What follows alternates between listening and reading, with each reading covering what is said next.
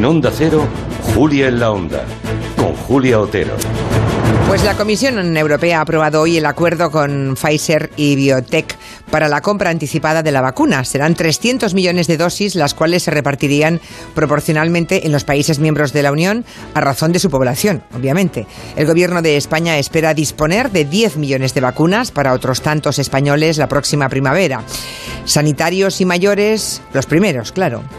La noticia de Pfizer provocó una fiesta en las bolsas de todo el mundo y en particular en la española, que se apuntó jornada histórica de su vida el pasado lunes. También hoy el banco de inversión Goldman Sachs apunta las previsiones para España, augurando un crecimiento del 7,1 para el 2021 y del 6,4 para el 2022. Somos los que más caímos y los que más caemos, pero según Goldman Sachs también somos los que más vamos a crecer.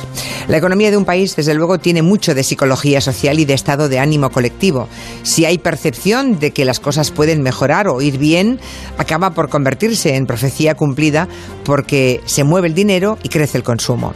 La impresión de que la primavera puede llegar con buenas noticias en forma de vacuna, bueno, o vacunas, porque pueden ser varias, ha producido una alegría contenida que aún nadie se atreve a verbalizar del todo, pero que puede ser parte de la solución.